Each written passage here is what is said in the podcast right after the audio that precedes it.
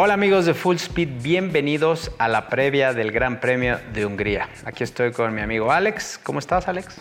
Muy bien, David, muchas gracias. Gracias a todos también por acompañarnos en esta previa, en este programa más de Full Speed. Y bueno, vamos a Hungría. El circuito de Hungría eh, está a 20 minutos de Budapest y fue fundado eh, en 1986. Tomó nueve meses su construcción. Es uno de los más famosos e históricos y ya, ya veremos por qué. Y cuéntanos, Alex. Pues bueno, este circuito de hecho en 1986 regresa a Hungría, el primer gran premio a celebrarse detrás, del, muro de Berlín. Eh, uno de los grandes triunfos de Bernie Eccleston en conseguir esto. Y en ese primer año tuvieron 200 mil espectadores que pudieron ver uno de los duelos más interesantes que pues, tú recordarás, ¿no? Entre Nelson Piquet y Ayrton Senna, que es muy famoso ese video en YouTube, si quieren búsquenlo, porque en verdad el rebase que hace Nelson Piquet al el entonces novato Ayrton Senna por fuera drifteando a bordo de un Williams, así le ganó a Ayrton Senna, Nelson Piquet. Y de hecho ha producido pues muchos resultados inesperados. De hecho, ahí varios pilotos han tenido sus primeras victorias. Curiosamente, del equipo de Alpine, ambos pilotos tuvieron su primera victoria en un Ring. Alonso en el 2003 y Esteban Ocon en el 2021. Una carrera que resultó de lo más sorprendente. También Jenson Button tuvo ahí su primera victoria. Y en general siempre ha producido grandes duelos. Hemos tenido grandes duelos entre Schumacher y, perdón, Schumacher y Alonso.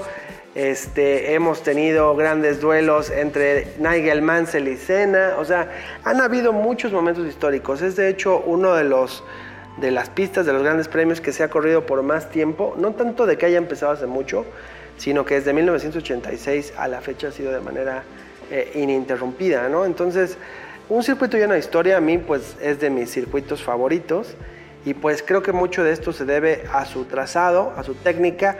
Es este, el segundo circuito más lento después de Mónaco, hay quien lo considera, pues bueno, uno de los viejos clichés, es que es como Mónaco pero sin las casas, lo que lo hace que sea todavía un poquito más complicado porque si te me puedes ir de la pista. De hecho ha producido grandes, tan grandes choques también, como recordaremos el de Checo en el 2000, eh, en el 2014, que pues bueno, fue un choque bastante fuerte. Y pues aquí vamos a ver un poquito el trazado. Eh, es un circuito relativamente corto, 4.381 kilómetros, que producen el Gran Premio en 70 vueltas. Está compuesto por estos tres sectores que podemos ver aquí en la recta principal. Desemboca en la curva 1 que es muy pronunciada para tomar esta segunda zona de DRS entre la curva 1 y la curva 2. Eh, luego tenemos aquí este, esta curva que pues es prácticamente como una, como una, una pera para terminar en la curva 5 y desembocar en el sector 2, que pues es la parte más técnica del circuito, aquí es donde se reduce mucho la velocidad.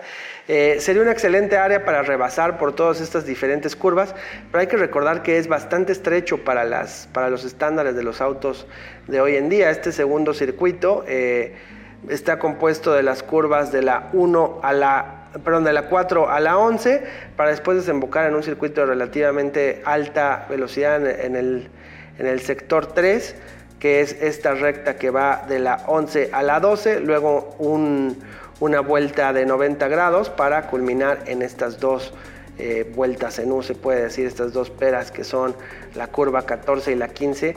Justo antes de entrar a esta última curva se da la zona de detección para desembocar en la zona de DRS, que es toda la recta principal. Entonces esto se pasan muy rápido las, las eh, vueltas aquí. Eh, Hamilton ha ganado ocho veces y es quien tiene la vuelta más rápida del circuito. Y pues también, como les decíamos, de repente produce eh, carreras pues un poco aburridas, de repente produce cosas como lo que vimos el año pasado. Así es. Que fue una verdadera locura, un carnaval. Y bueno, si me permites agregar, Alex, que el circuito de Hungría, eh, con estas 14 curvas y siendo el segundo más lento de toda la temporada, es muy parecido a un trazado de, de un karting, pero lo hace muy interesante porque es difícil rebasar, eh, se tiene que ser una buena quali, pero es el circuito donde em, menos poder se, necesita de toda la temporada y requiere de un 18% de frenado, contrario a todo es acelerar y desacelerar. Y algo muy curioso es que nunca se desciende a menos de 100 kilómetros por hora, a pesar de que es un circuito corto, requiere ir a un buen pace, a un buen ritmo de carrera en estas curvas de baja, pero sobre todo media velocidad. Es decir, los pilotos tienen que mantener una velocidad sostenida y con mucho handling y mucha tracción. Bueno, y en esta ocasión en el Hungaron Ring se van a correr con los compuestos C3, C2, C3 y C4, que son los compuestos medios de la gama de Pirelli. Y es muy importante en este circuito la estrategia de pits. De hecho, en 1998 se dio una victoria épica de Schumacher sobre Mika Hakkinen, que pues bueno, eso definió mucho el campeonato de ese año, donde a través de una estrategia de tres pits, donde brilló realmente Ferrari, es que logró coronarse el piloto alemán. Ojalá en esta ocasión podamos ver algunos destellos de esa estrategia en la que solía brillar Ferrari. Y pues bueno, remontándonos al año pasado, un verdadero carnaval donde pasó de todo. Ring es una de esas carreras que siempre hay riesgo de lluvia y que se transforma en el húmedo. Y el año pasado lo vimos, al arrancar con el húmedo se da este terrible impacto donde Bottas se lleva de lleno a los dos Red Bulls. Esta gran carambola y después todo estuvo en el aire para un resultado que nadie se esperaba. Nadie, la victoria de Ocon. Impresionante desde la vuelta 5 que pudo estar en el primer lugar, lo sostuvo.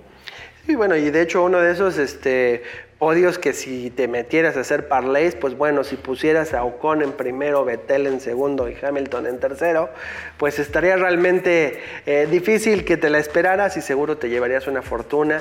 Entonces, pues bueno, es un gran premio que puede producir estos resultados inesperados. Yo tengo una gran esperanza de que nos dé una buena carrera y justo precisamente por eso y ya entrando de lleno a nuestras a nuestras predicciones, pues yo ahí les va mi predicción. Yo creo que siguiendo con esta tradición de Mónaco, yo creo que Checo va a estar en el podio en esta ocasión. Tiene mucho que probar.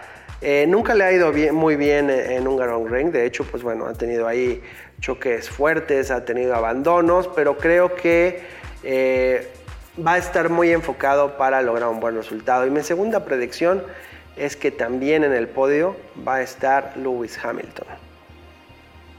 ¿Cómo la ves? ¿Abandonos?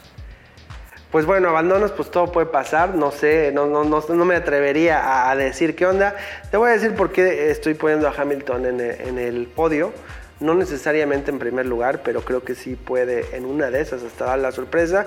Y es que ocho victorias en el Hungaron Ring se dice fácil, pero él incluso ganó tres veces con McLaren antes de que fuera esta época tan dominante con, con Mercedes, cinco veces con Mercedes y después de ver cómo ha estado remontando, es que me atrevo a decir que es uno de los contendientes más serios de esta carrera.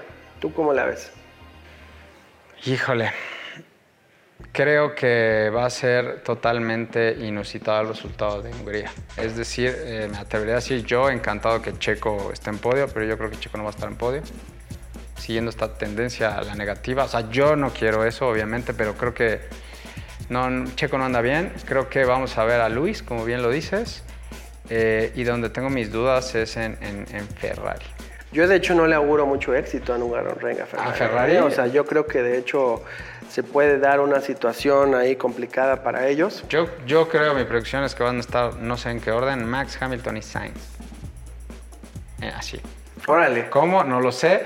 Y sí descarto a Checo, sí descarto a Russell y Leclerc me encantaría ver, pero híjole, muy, muy accidentado. Pues ahora sí que también siguiendo las tendencias de Mónaco, pues bueno, todos sabemos que Mónaco siempre ha sido un serio obstáculo para Leclerc, creo que también puede darse el caso en el Hungaron Ring.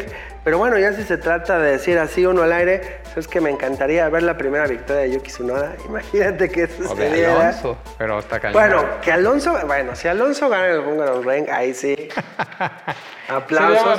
Incluso ya con podio y hasta se le puede dar, ¿eh? Y también creo que sí va a jugar un papel muy importante para determinar el, el podio, así como ya también lo hizo este, en, en Mónaco. Y también como dato curioso entre rivalidades de Hamilton y, y este, Alonso.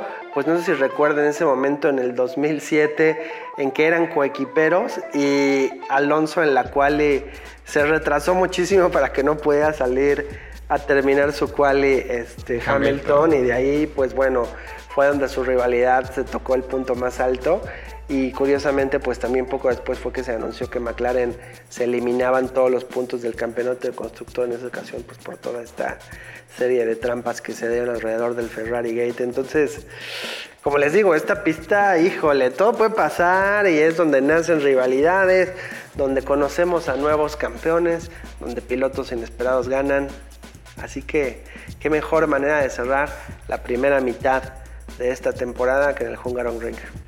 Increíble ese circuito, de verdad es muy, muy divertido para, como les comenté, del handling. Y bueno, pues sí, si llueve sería maravilloso, porque siempre aporta algo diferente.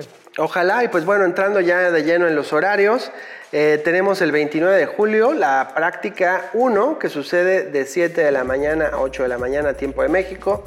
Después, ese mismo viernes, tenemos la práctica 2 de 10 a 11 de la mañana. Luego tenemos el sábado 30 de julio la práctica 3 de 6 de la mañana a 7 de la mañana para la quali el sábado 30 de julio de 9 de la mañana a 10 de la mañana y culminando el Gran Premio el 31 de julio, cerrando con el mes la primera parte de la temporada con una carrera de 8 a 10 de la mañana. Y pues estaremos pendientes de lo que, este, de lo que pueda resultar pues ya listos para cerrar la, primera parte de la temporada. Regresará la Fórmula 1 ya con la NFL andando y tendremos estos maravillosos domingos interminables de Fórmula 1 y NFL. Así es, y bueno, el, descanso va a ser importante para las escuderías y para los pilotos. Y también nosotros eh, tenemos algunas sorpresas en este pequeño descanso que, tiene la, temporada de la Fórmula 1 para, para no dejarlos tan abandonados. Así es, no porque se detenga la acción en la pista, se detiene la acción en full speed. Así que quédense pendientes porque estaremos hablando pues ahí de varios temas interesantes, incluyendo momentos históricos de este apasionante deporte. Muchas gracias por acompañarnos y los esperamos para el análisis del Gran Premio de Hungría justo después del Gran Premio el 31 de julio, David. Eh, pues bueno, sus predicciones, por favor, nos encantaría que nos compartan ustedes qué opinan, quién va a ganar o todo lo que puede pasar alrededor de cada domingo. Que estén muy bien, muchas gracias.